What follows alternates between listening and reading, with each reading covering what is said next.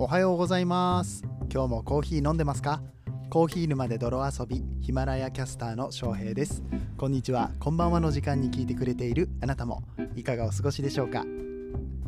この番組はコーヒーは楽しいそして時には人生の役に立つというテーマのもとお送りする毎日10分から15分くらいのコーヒー雑談バラエティラジオとなっております。皆さんの今日のコーヒーがいつもよりちょっと美味しく感じてもらえたら嬉しいです。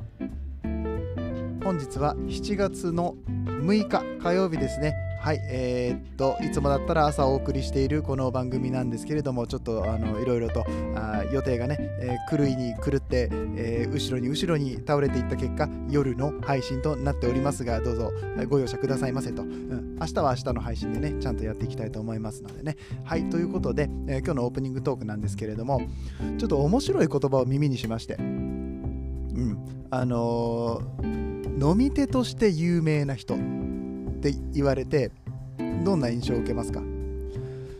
これあのとあるコーヒー屋さんに僕が行った時にこの人飲み手として有名な人だからって言って紹介されたんです。僕自身が。まあ翔平さんがそのコーヒーをよく飲んでる人界隈ではまあ割と有名な人だよっていうふうに思ってもらえたのであればそれは僕はあの非常に嬉しいことだしこうやって発信活動してますからね。いろんな人に知っていただく、えー、そして有名人だよって言ってもらうっていうのはあのとっても嬉しいこと。だしいいことだと思うんですけれども飲み手として有名っていう言葉ってあんまり聞き慣れないなって思ったんですね。食べ手として有名とも確かに言わないんだけど例えば食通とかね、えー、みたいな感じで言われたりするのかな。多分うん、コーヒー通で有名って言われたらコーヒーを飲む人っていう感じじゃないよね。食通っていうとなんかこう食べるいろんなとこ食べ歩いたりみたいなイメージだけどコーヒー通っていうとやっぱりオタクなイメージあるんだよな。なんか家でめっちゃコーヒーばっかり入れてるとかさ自分で焙煎してますとかそういうイメージになっちゃうからやっぱコーヒー通っていう言葉が、うん、お店でコーヒーを飲むとかさまあもちろんそれも含まれるとは思うんだけれども、うん、なんかそっちがメインになってったらまたちょっと意味が変わってくるんだろうな。だから飲み手としてして有名っていう言葉は結構なんか的を得てるなと思って面白いなと思ったんでちょっと紹介してみようかなと思いました。はい、えー、そんな話があったがゆえにうん、この飲み手としてとか、うん、コーヒーについてこう語っていく上でいろいろと話したいことがあって、うん、なんで今日はちょっと本編も雑談チックな感じになりますけれども皆さんちょっと問いを投げ投げかけていきたいなと思いますので、はい、あの最後までお楽しみくださいませ。それでは本編やっていきましょう。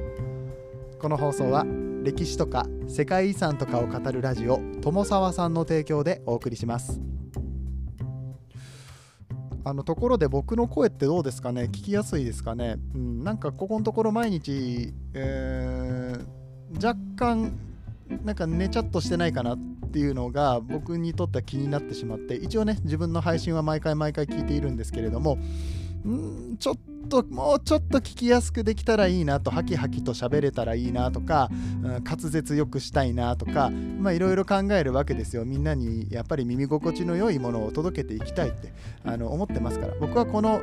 コーヒー沼で泥遊びはコーヒーを広める番組でありながらまずはラジオの1コーナーみたいな感じでポッドキャストでね登録してるポッドキャストがこうランダムで流れてきた時にあ翔平さんの声だ。10分15分聞くかって言ってあ面白かったって言ってもうあの何の感想も残ってなくてもいいんです。ただちょっと楽しかったな面白かったなって思ってもらえたらあと僕の声が好きだなって思ってもらえたらそれはもっと嬉しかったりとかするんですけれどもうんそんな感じでね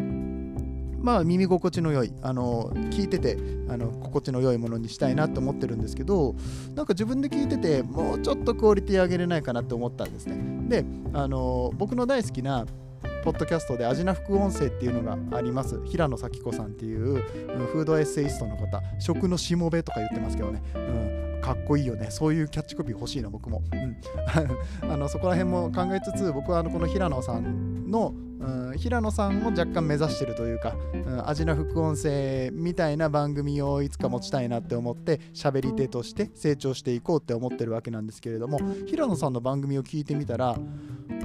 まあ別にそんなに滑舌がいいわけでもないんだよね。うん、で平野さん自身が超有名人かって言ったら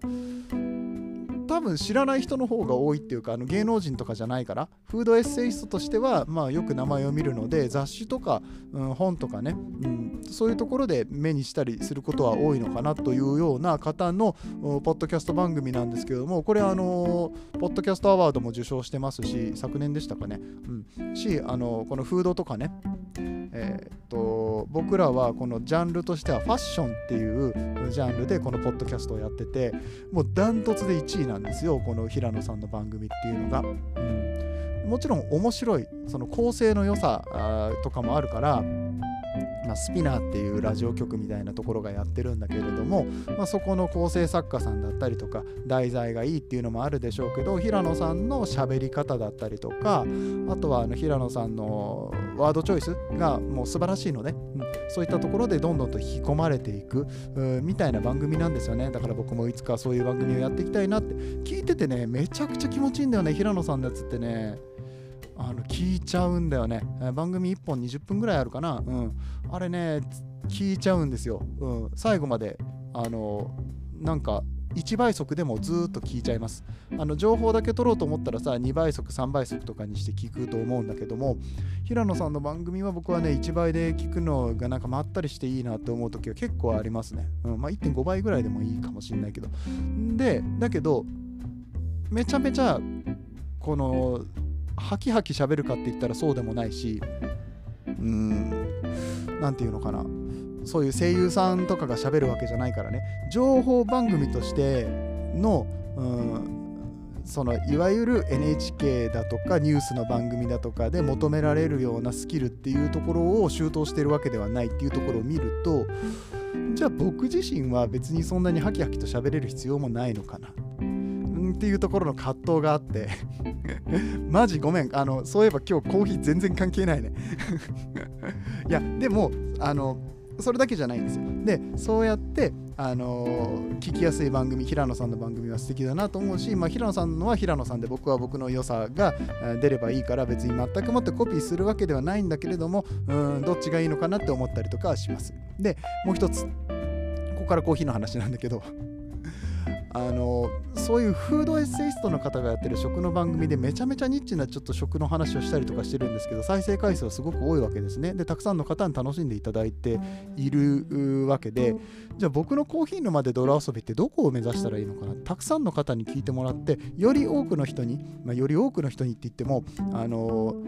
世界70億人80億人全員に届けるのは無理ですし日本国民全体の中の何パーセントがポッドキャストを聞いていてそのうちの何人ぐらいが僕のこの話を聞いているのかわからないんですけどあのその人たちが楽しめる番組僕が出せる能力の中で一番うんとまあ何て言うんだ一番こう能力を発揮できる一番影響力を持つことのできるスポットっていうのがあると思うんですストライクゾーンみたいなのがあると思うんですよ。みたいな話をしようと思った時にニッチ系のジャンルに行くべきなのかそれともなんかもっと広く浅く行くべきなのか。でコーヒー自体が最初に冒頭で述べた通りコーヒー通っていうとなんかオタクっぽいでしょ。食通って言ったらグルメな人な感じするのに。だからあのー、平野さんの味な副音声はなんかグルメでおしゃれな感じがするんですけどコーヒーって多分すっごくハードルを下げないとおしゃれにならないんですね。もうちょっとなんかマニアックになってしまった時点でまあ僕ちょっと最近結構マニアックな話ばっかりしてたような気がするんだけどそうなってしまった時点であーなんかこうあんまりこうポッドキャストの一番組としてバラエティ感が薄くなってしまうのかなっていうのは正直思うところなんです。だからもうすぐ1年丸々1年経つんだけれども2年目のコーヒー沼で泥遊びはどういった番組でどういう方向性で話をしていこうかなっていうところが悩みどころだよねっていうお悩みの話です。別に何にも解決策はない。あのただ喋りたかっただけなんだけど、うん、ただあの実際そういう問題あると思うんですよ。うん、だからあの多分これ聞いてる方はねコーヒーの業界の方もいらっしゃると思うし全然コーヒー関係ないよって方もいらっしゃると思うんだけど、まあ、本当にあのただ単純に僕のあのクオリティで楽しんでいただけているのであればそれはそれでとっても嬉しいことなんですがやっぱりこうレベルを上げていきたい。レベルを上げていきたいしあの、まあ、今 Voicy でねお話しさせてもらっている分をもうレギュラー化して、まあ、ポッドキャストから Voicy に移るのかとかあとはその平野さんみたいなちゃんとしたポッドキャスト番組をどっか別のところで持つのとか喋り手として成長していきたいわけですね。あの僕は今ちょっと毎日配信にこだわってはいるものの、まあ、いずれはこう毎日じゃなくてもいいのかなって思ってたりだとか、うん、この毎日配信のクオリティと2週間に1本出す番組のクオリティとなんかいろいろとこう試行錯誤していきたいし僕はその喋り手としてポッドキャスターとして成長していくとかあとはコーヒーインフルエンサーとして成長していくためにはうんまあなんかもっとやれやらなきゃいけないことやれることがたくさんあるんじゃないかなって思ってます、えー、ちょっとねえー、っと仕事の方が自分のプライベートプライベート？うんえー、っとなんていうの？本業っていうか本業の方がまあ結構忙しくてですね今、うん、こっちが落ち着くのが8月の後半になります。で、8月の後半ぐらいになったら、まあ、僕もちょっと物書きをしてみようかなと思って、ランサーズとか、なんだっけ、クラウドワークスとか、うん、ああいうので、ちょっとコーヒーだとか、そういったものに関する執筆活動なんかもしていったら、えー、よりボキャブラリーも増えるでしょうし、まあ、要は平野さんの逆バージョンですよね。平野咲子さんはもともとエッセイストで、えーいろいろ物書きをされていて、えそこから味の副音声っていう番組を持つようになっておしゃべりをするようになった。まあそれ以前にも取材とか受けてたかもしれないですけど、あの人ね、しゃべりがうまいんですよ。おしゃべりが普通に面白いし、あの可愛いし、あの聞いてて本当に飽きないんですけども、あであのもうワードチョイスが最高だしね。うん、だからそういうところを逆にね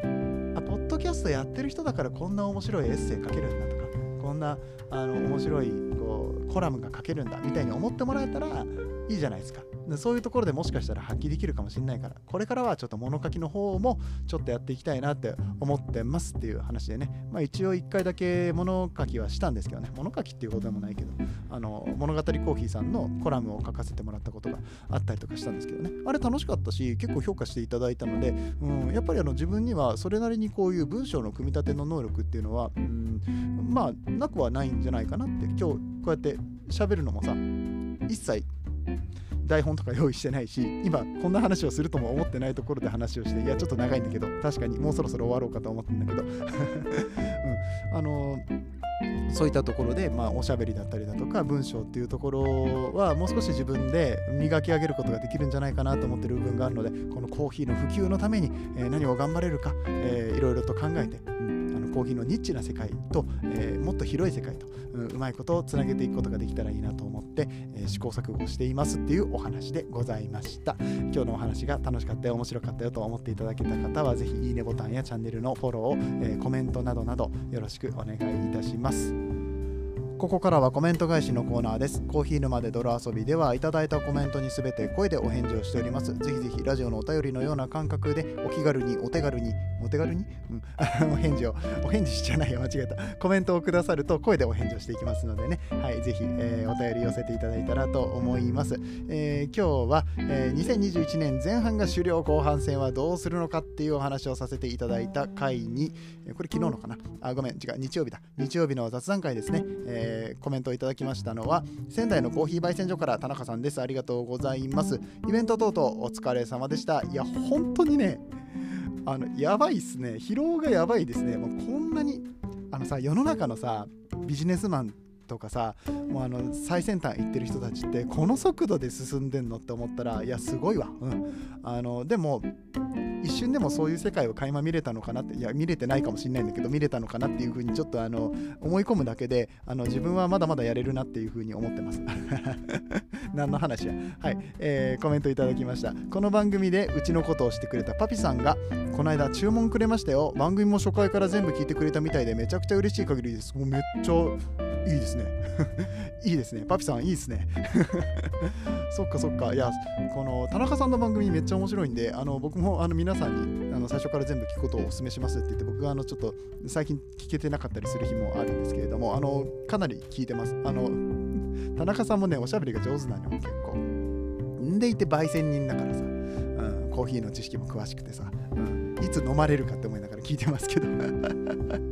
ね、まあ、仲良くやっていきましょうということで2021年下半期どんな動きがあるんでしょうね。近いうちにこう非公開セッションでもしましょうか。面白いね。非公開セッションいいですね。非公開セッションして2人でそれぞれはあのー、この間なんだろうズームで話したんですよ。田中さんと話したんですよなんかこんな話出て面白かったんですよとか言って なんで、なんでちょっとやからみたいな喋り方です、うん。みたいなね、あの話ができたらいいですね。で、それプラス、まあちょっと、また下半期コラボとかしましょうよ。うん、普通にあの非公開もあり、公開もありで、あコラボとかできたら面白いかなって思うのでね。2人ともやっぱり音声配信続けて喋りも上手になってきてると思うので、はい、楽しませて、えー、これからもいただきたいと思います。はい、田中さんコメントありがとうございました。